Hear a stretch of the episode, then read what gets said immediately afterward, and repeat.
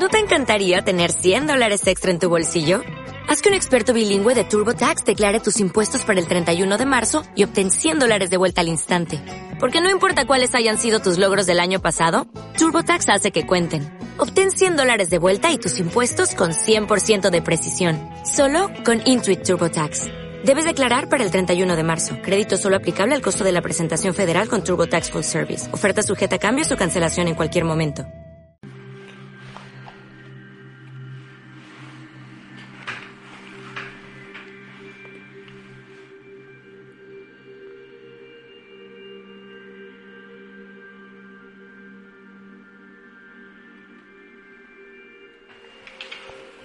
Los atlantes no estábamos al tanto de nada de esto.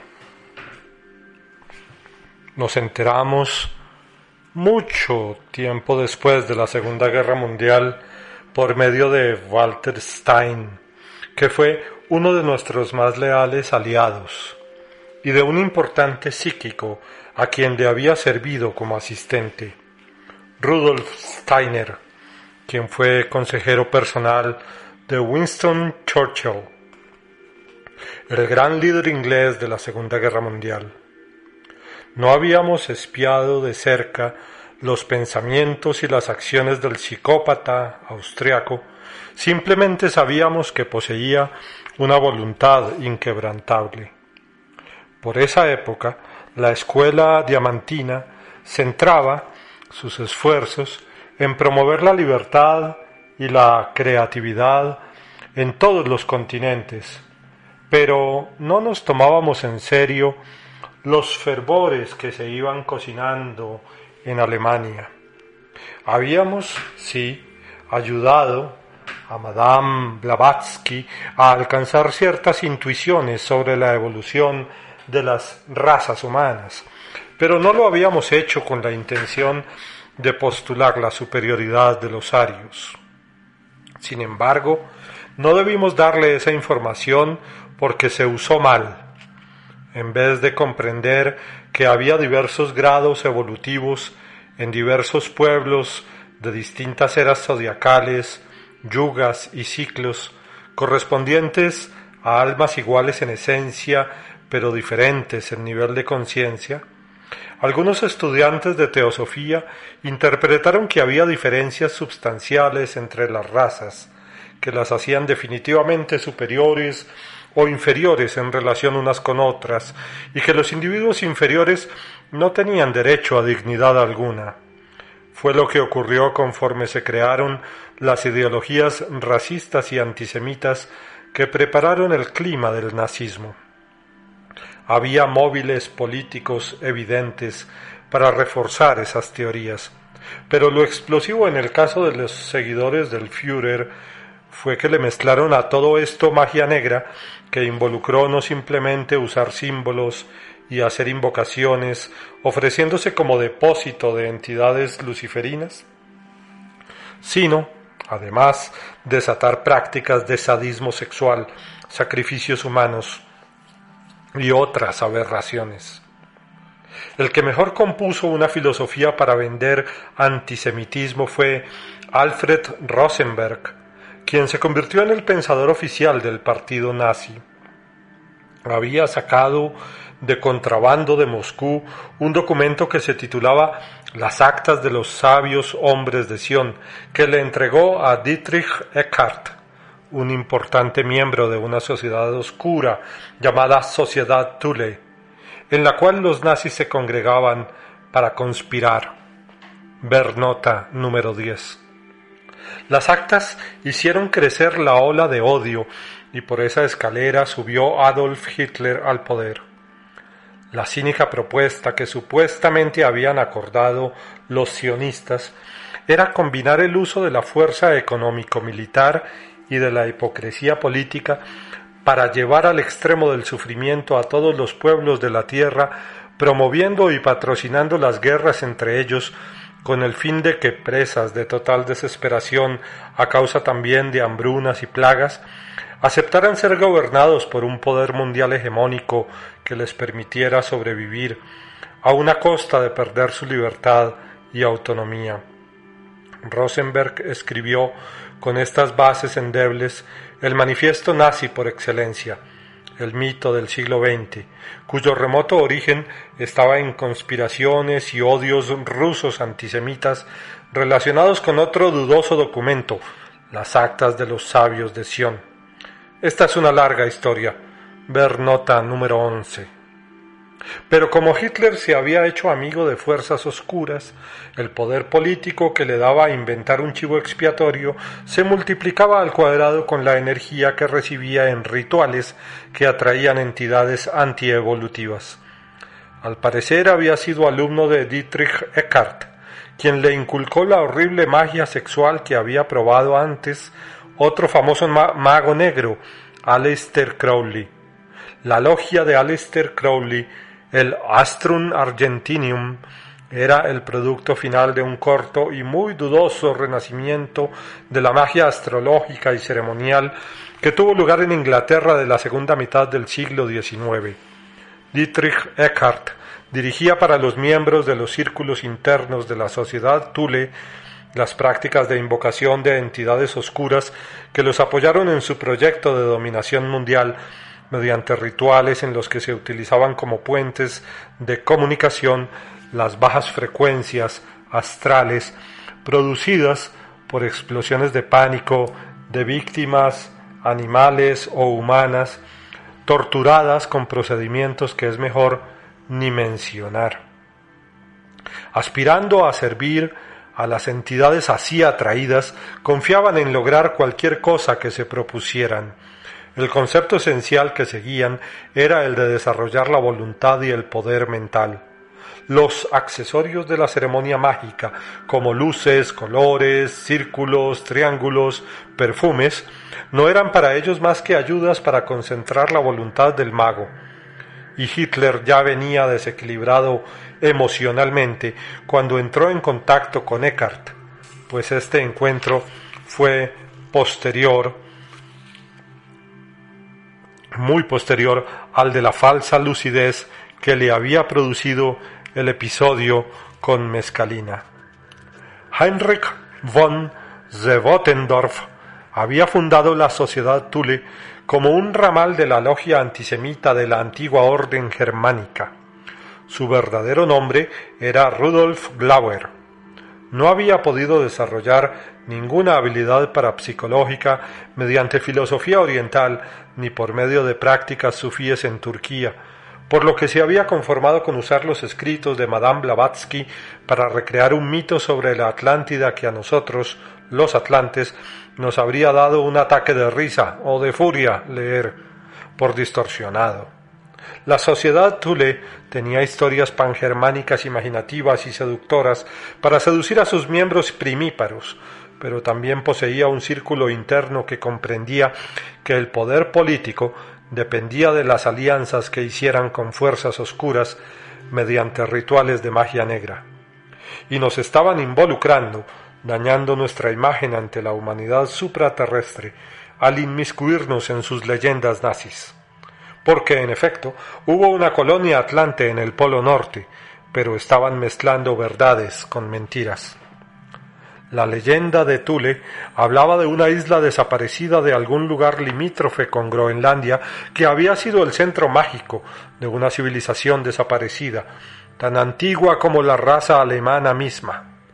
Dietrich Eckhart y el general Karl Haushofer, dos distinguidos miembros del círculo interno, afirmaban que unos seres, combinaciones de hombre y otros seres inteligentes del más allá, pondrían a disposición de los iniciados los medios para posibilitar a Alemania la consecución del dominio del mundo y ser la cuna de la futura raza de los superhombres. Eso complementaba la profecía de Glauer de que los poderes latentes y las facultades que dormían en la sangre de la raza aria reaparecerían en el siglo XX, para despertar al pueblo alemán a las glorias de su antiguo legado y conducirlo hacia la conquista del mundo. Toda la mitología nacionalista alemana era una añoranza romántica para restablecer el prehistórico mundo mitológico de la antigua madre patria. Ver nota número 12.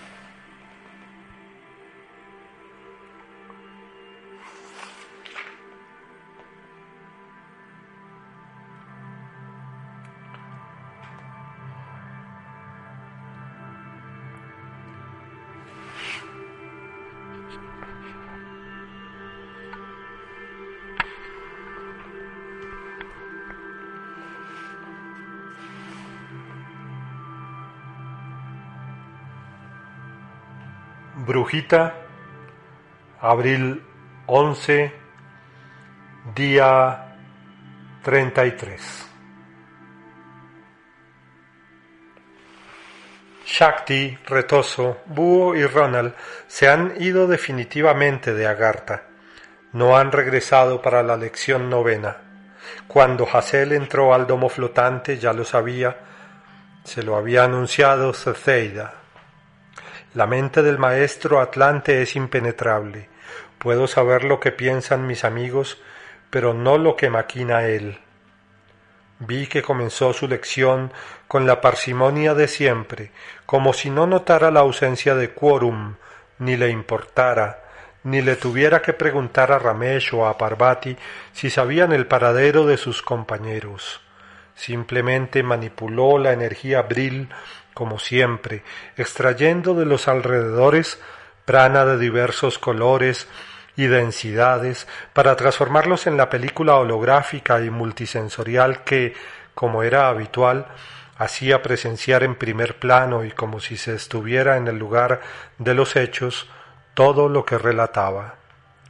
Al terminar la lección, sale como si no tuviera alumnos, sin despedirse ni esperar preguntas, como las otras veces, como si él mismo fuera un espectro robotizado diseñado para dar cátedras.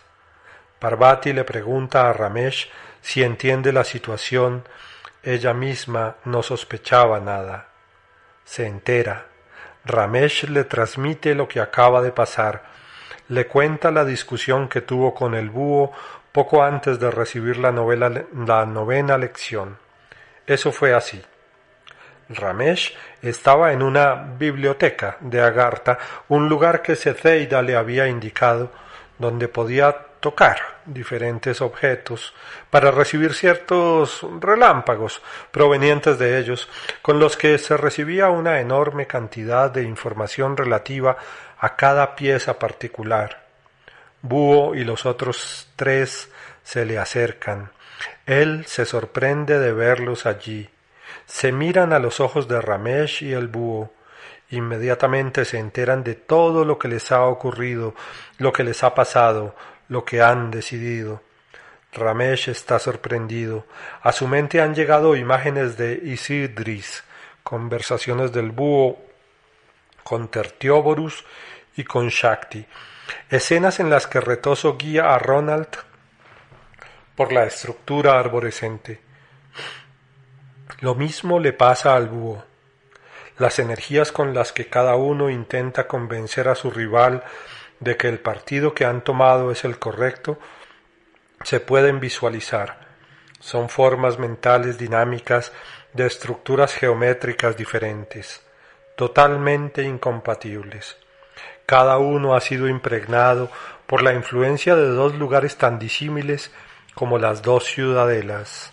No hay acuerdo pero ambos saben que este duelo astral los está poniendo en peligro, que el, que el grupo va a desintegrarse si no se reconcilian. ¿Y cómo?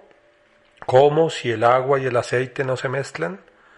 Las afiliaciones las veo tan rígidas como los dos equipos. Parvati no se va a pasar al lado de los isidrianos, ni alguno de los cuatro del lado de los atlantes. Es un rasgo que se nota en el aura de cada uno, una configuración de color que curiosamente es la misma para los que están del mismo bando. Tertióborus ha impreso sus ideas de tal modo que sus hipnotizados tienen atrás del homoplato una nubecilla coloidal del tamaño de una manzana, a tres centímetros de la piel, por decirlo así, astral, que oscila entre el rosado y el rojo, pulsando como un corazón de forma dodecaédrica. En cambio, la ideologización de Ramesh y Parvati se visibiliza como una especie de vórtice plateado del que emana un pulso de luz dorado incandescente detrás de la cintura a unos veinte centímetros de la piel.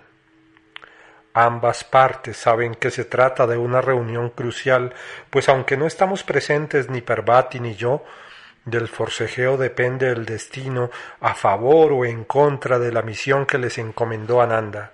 Saben que si no se integran podrían no salir sanos ni salvos del interior terrestre, porque con auras tan distintas no podrán conformar un vimana grupal igual de poderoso al que apenas les sirvió para entrar.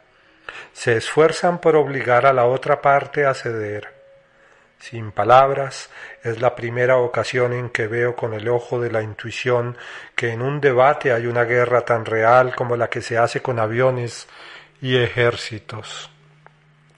Las ideas, las convicciones, son fuerzas concretas en conflicto, actúan como entidades orgánicas, quieren implantarse en las auras de los seres inteligentes, sustraerles sus nutrientes como raíces que chupan minerales de la tierra, reproducirse saltando como pulgas de un perro al otro cuando inician campañas evangelizadoras y eventualmente aspiran a exterminar a las que no se les parezcan en una especie de racismo intelectual. En ese momento comprendo cómo fue que las palabras de Hitler en sus discursos multitudinarios no eran simples emisiones de conceptos que se recomponían en los cerebros de los nazis cuando decodificaban mentalmente los significados de los sonidos del lenguaje alemán. No, hay algo más en el poder de la palabra. Las ideas son seres vivos que buscan cómo parasitar las auras humanas y somos literalmente manejados, poseídos, usados por ellas como si fuéramos títeres, no importa si se trata de la propaganda racista o de la perorata religiosa. Ambas pandillas persisten un poco más. Las auras de los seguidores se modulan hacia estados más vibrantes o más tenues, correspondientemente más azules o más grisáceos, dependiendo de lo que le esté ocurriendo con sus líderes y estos a su vez succionan energía vital de sus adeptos, a veces agotándolos casi del todo, dejándolos inertes cuando lo requieren para hacer un contraataque sorpresivo en el campo de batalla. Todo está ocurriendo mientras se miran en silencio Ramesh y el búho. Lo intentan de nuevo. No quieren por otra parte ese final triste para una vieja amistad, para un relato tan bello como el que han tejido con sus vidas los siete. Aunque pasan preciosas horas, entre comillas, del tiempo agartiano, no observo cambios en las texturas ni en los contornos grabados por las creencias e implantadas en los dos líderes de las dos polaridades. Eso significaba para mí, mientras lo veía, el final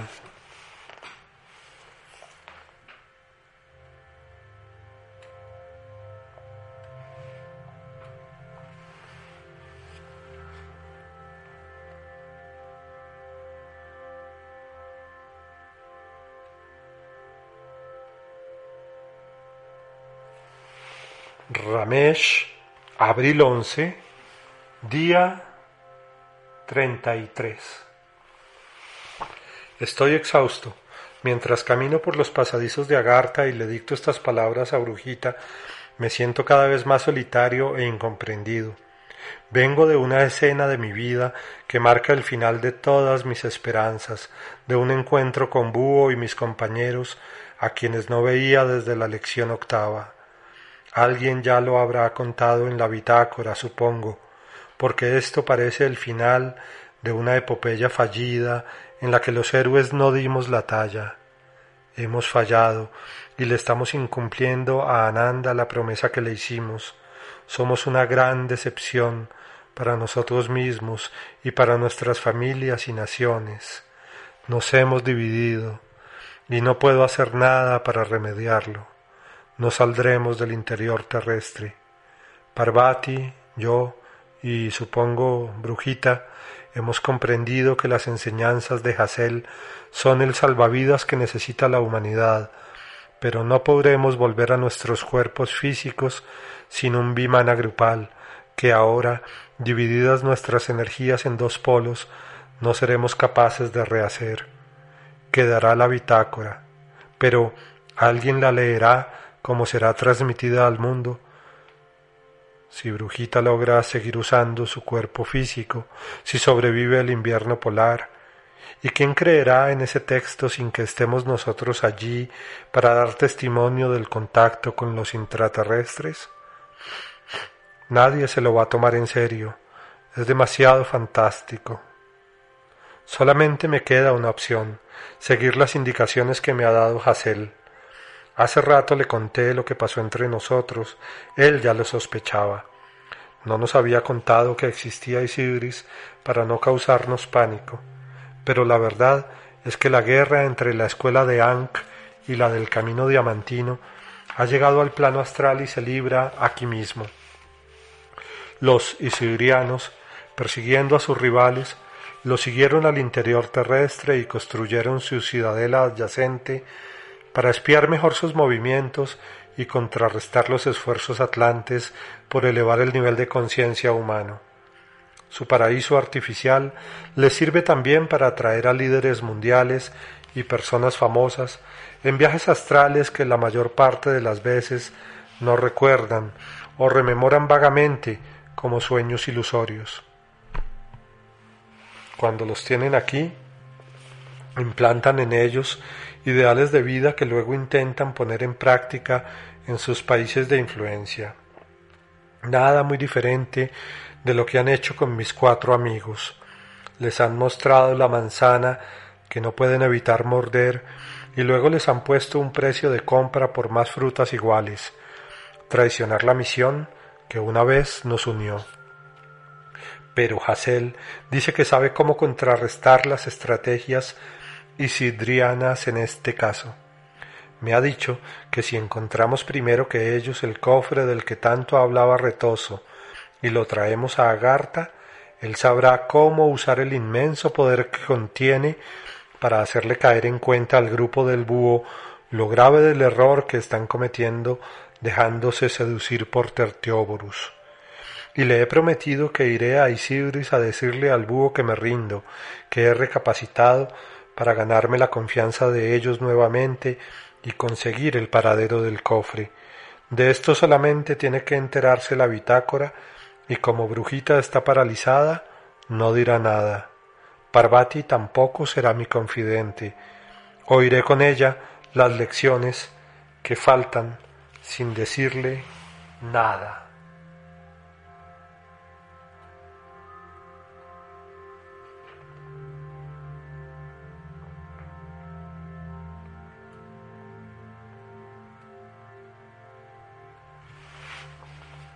Brujita, abril 12, día 34. Temo por nuestro futuro. Hemos llegado al corazón terrestre gracias a nuestra unidad grupal, característica sin la cual no es posible construir un bimana capaz de mover nuestros cuerpos astrales a la superficie. Pero un simple vistazo basta para notar que hemos dejado de pensar y actuar como un organismo. Cada quien esté tentado al máximo por su mayor ambición, y cada avidez es diferente, como si de alguna manera este espacio interior estuviera diseñado para atraparnos, para hacer la ballena de Jonás. Observo que hemos perdido el control de la situación y estamos a ciegas. Ronald es la pereza. Sigue como un borrego al uno o al otro, en este caso al búho, para no responsabilizarse de nada, con su excusa de que todo en la vida es perfecto y otras filosofías baratas que hacen su vida cómoda y le permiten ir por ahí sin rumbo, sin hacer ningún esfuerzo, como quien comprende muy mal la actitud taoísta. El búho ya se casó con Tertióborus y su utopía, y desde que le siguen ofreciendo ser el Mesías de la nueva era y la estrella de moda, no va a poder caer en cuenta de la trampa en que ha caído. Su ego se infla, sintiéndose la mano derecha de Tertióborus, no menos que el de Ramesh, cuando Hazel lo corona como hierofante en cada lección con sus guiños de aprobación a la gratitud servil y a la credulidad pasiva con la que recibe cada idea que se expone. ¿Cómo sabemos que las superpelículas holográficas en las que nos sumergen tanto en Agartha como en Isidris no son más que un lavado de cerebro, pero todos racionalizan lo que les pasa para no ver la sombra que proyectan. Ramesh se dice que la filosofía evolutiva de la conciencia ha de gobernar la historia humana y que para eso se ofrece a sí mismo como víctima sacrificial en la misión a que Hassel lo mande. ¿Cómo se llama eso? Orgullo potenciado al cuadrado vestido de piel de oveja. El búho se autoconcibe como el único del grupo intelectual y científicamente capaz de presentar con seriedad y convincentemente al mundo académico y mediático que su expedición tuvo contacto con los hermanos intraterrestres que quieren ayudar a la humanidad a salir de su crisis ecosistémica. Vanidad a la vista. Shakti no se imagina un paraíso más hedonista que Isidris y está dispuesta a dejar morir su cuerpo físico con tal de gozar eternamente. La vida le parece un acto sexual continuo, festejado con manjares del paladar y del arte, lujuria. Retoso lo da todo por la aventura. Sin cambiar a cada instante una experiencia por otra y esta por la siguiente, se siente amenazada por el tedio, que para ella es como el infierno. Con nada está satisfecha, porque la diversión lo es todo. Eso se llama gula. Parvati se muere del miedo, es todo lo contrario de retoso. Su obsesión es estar bajo el amparo de Ramesh, que la consiente como a una hija y la sobreprotege desde que la conoce, para que no tenga que salir a explorar el mundo se ha prostituido, entrega su alma a cambio de afecto y renuncia a su libertad por abracitos limosneros. Y yo, como siempre jugando a la distante, la desapegada, la que no participa de los hechos, la que no apuesta para no tener que perder, y en realidad me muero de las ganas de estar en el pellejo de Shakti o de Retoso, secretamente las envidio y las odio por ser más hembras. Ya quisiera yo ser tan arrojada como una puta de callejón oscuro que se sube a cualquier automóvil que le ofrezca asilo, o tan divertida como una contorsionista de circo apenas cubierta con una tanga fosforescente. Pero no.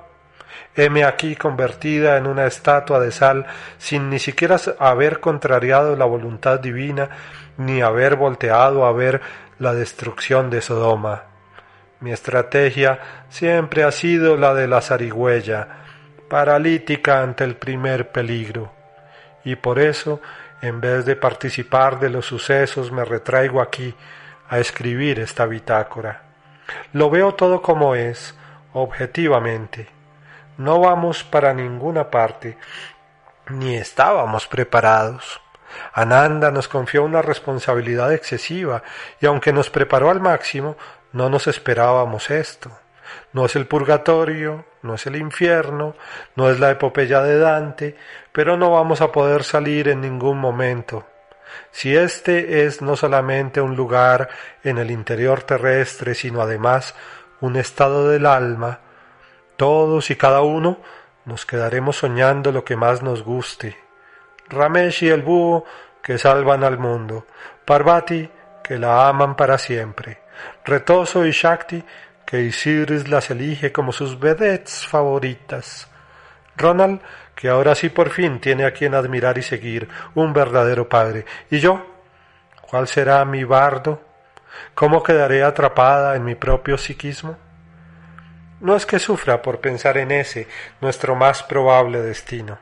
No soy capaz de añorar una vida que nunca tuve. Tal vez les pase a todos lo mismo. Quizás no hemos sido más que unos maestros, maestros del escapismo, cada uno de nosotros, y jamás en realidad hayamos de verdad iniciado un camino espiritual. ¿No decía el maestro que sólo la verdad nos hará libres? Pues he aquí la verdad.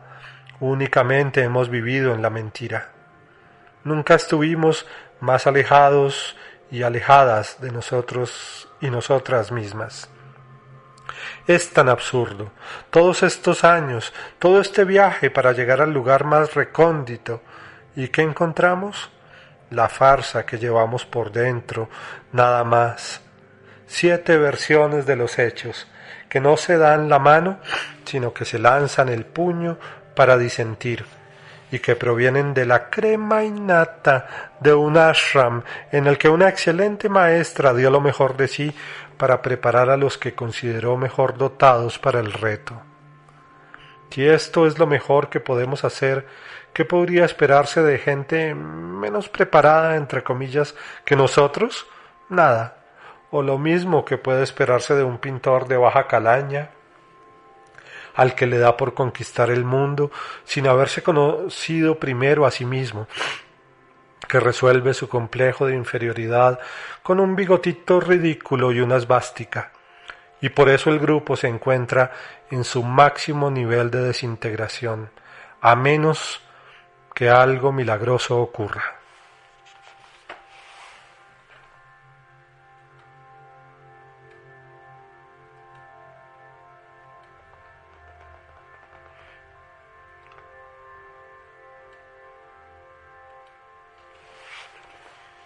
Brujita, abril 13, día 35. A Parvati le ha dicho Hassel que los demás han sido asignados a una tarea secreta en Agartha y que por eso no vienen a clase. Eso le basta. Se la pasa entre una lección y la otra haciendo experimentos con las formas de vida astrales. Siempre le fascinó el milagro de la vida animal y vegetal.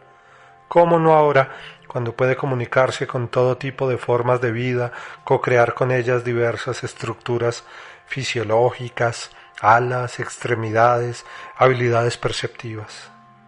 Se quedaría de por vida entretenida inventando criaturas elementales, ninfas, sirenas, silfos, ondinas.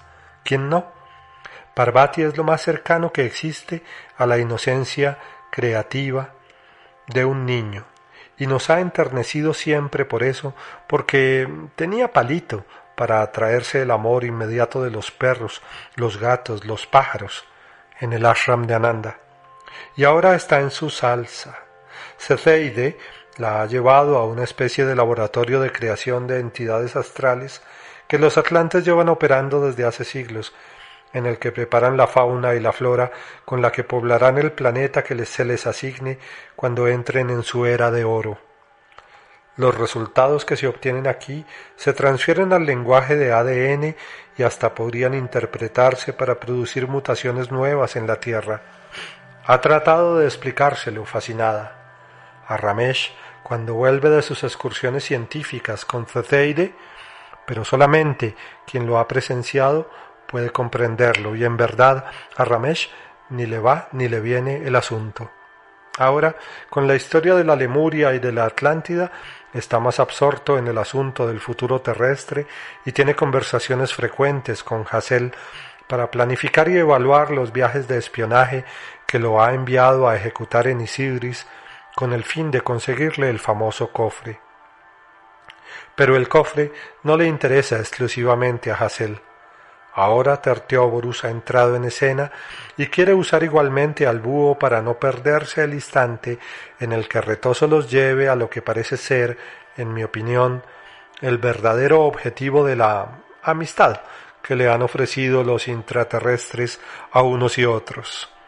Búho ha convencido a Retoso de tener como prioridad encontrar el cofre Tertióborus les ha dicho que si lo logran podrán salir los cuatro a la superficie terrestre sin necesitar el bimana grupal de siete personas que usaron para llegar, recuperarse a plenitud en sus cuerpos físicos y volver como unos héroes de la Antártida a la civilización supraterrestre con pruebas del contacto, información científica y psicológica suficiente como para hacerse creer de la NASA y de las agencias de inteligencia, e instrucciones para los líderes del mundo. El mensaje será simple. Los sisidrianos son tecnológicamente superiores a ustedes y desean brindarles toda la asesoría que se necesita para que en menos de un siglo se hayan resuelto todas las crisis mundiales y hayan alcanzado el nivel de una sociedad libre de problemas. Pueden tomar este ofrecimiento por las buenas y también pueden oponerse, caso en el cual se aplicarán medidas parapsicológicas para lograrlo por las malas, por el bien de la mayoría. A mí ese plan me parece delirante y peliculesco. ¿Cómo van a hacerse tomar en serio unos mochileros colombianos que pasaron una prueba de supervivencia en el Polo Sur y que dicen que estuvieron en estado de hibernación haciendo un viaje astral en el que contactaron una civilización intraterrestre? Es para morirse de la risa o para pensar que salieron tocados de la cabeza. En todo caso, el espionaje prescrito por Hassel ha sido todo un éxito, porque Ramesh les ha hecho creer que de verdad está ahora de su lado. Pidió perdón, les dijo que había sido su manía de liderarlo todo la que había influido en su negativa a desear lo mejor para el mundo, la implantación del modelo político isidriano, y agregó que también había descubierto que estaba celoso del búho por haberse llevado consigo a Shakti, cosa que lo hizo todo todavía más creíble, porque es verdad y se le nota que ama a Shakti por encima de todo. Shakti lo abrazó, se fueron juntos a recorrer lugares y Ramesh quedó satisfecho de que Búho no ofreciera resistencia al amor que le tiene a ella.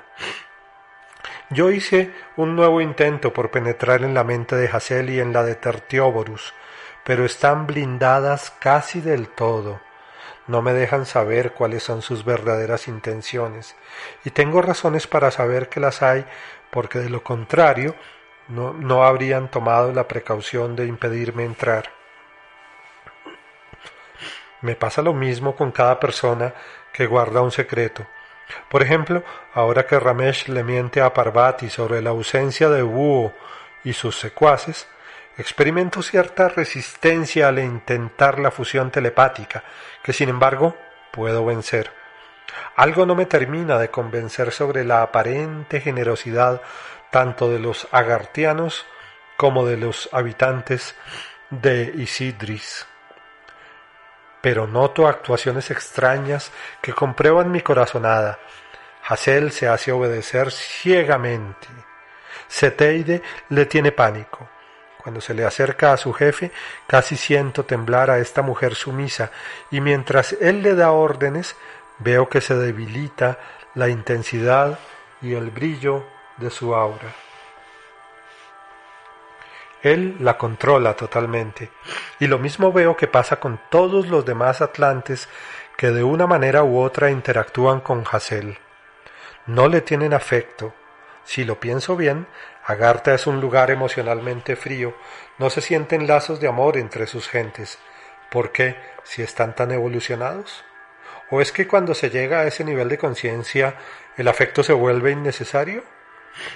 Está bien, el emocionalismo no es sinónimo del verdadero amor, pero ¿no resulta sospechoso que los atlantes parezcan una sociedad militarmente organizada?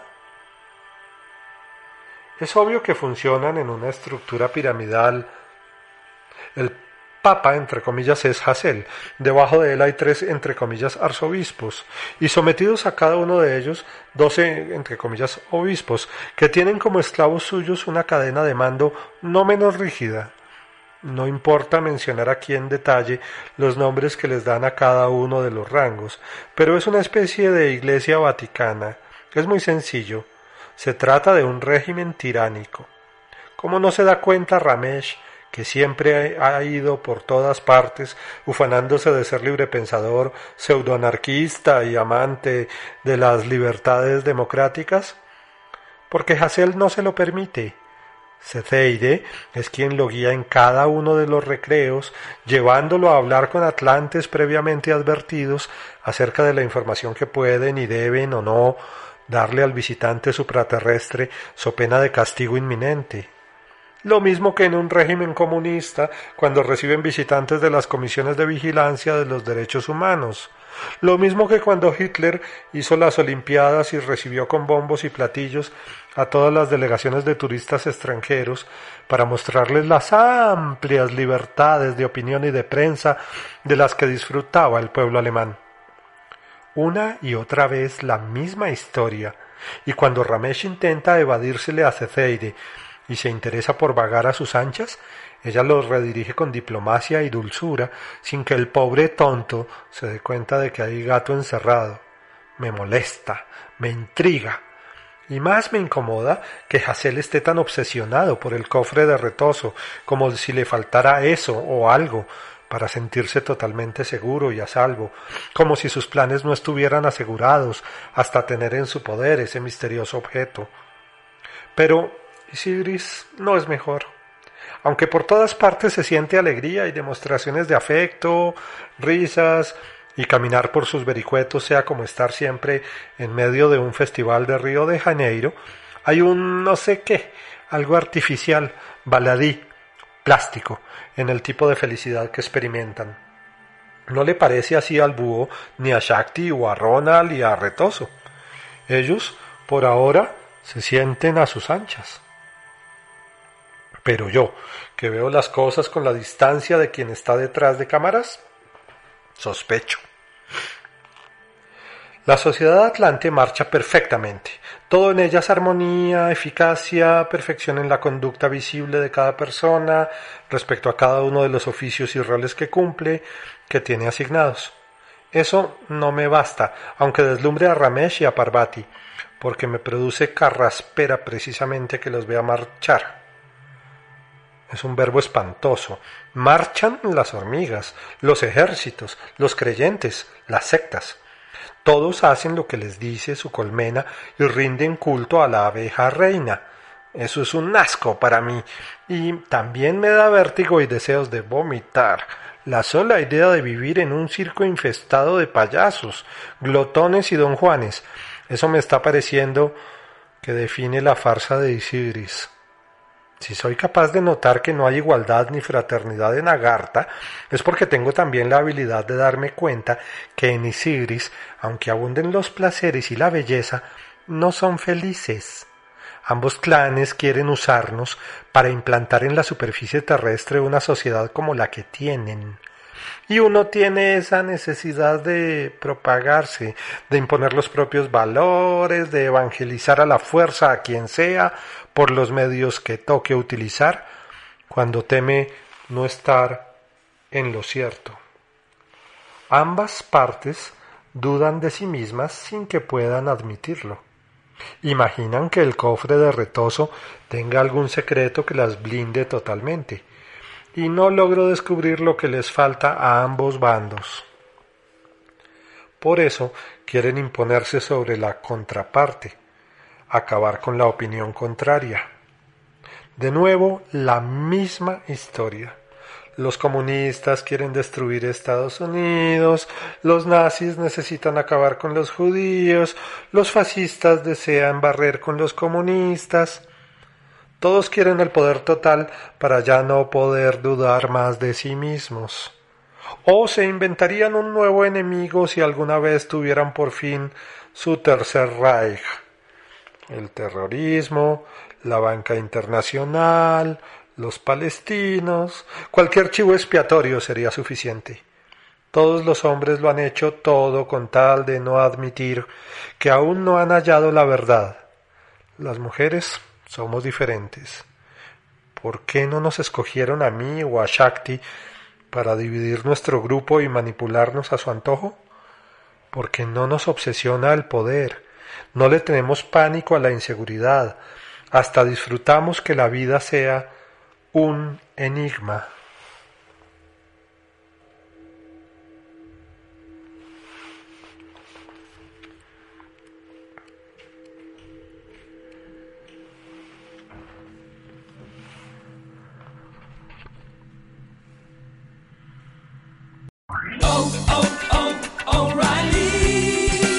You need parts? O'Reilly Auto Parts has parts. Need them fast? We've got fast. No matter what you need, we have thousands of professional parts people doing their part to make sure you have it. Product availability. Just one part that makes O'Reilly stand apart. The professional parts people. Oh, oh, oh, O'Reilly.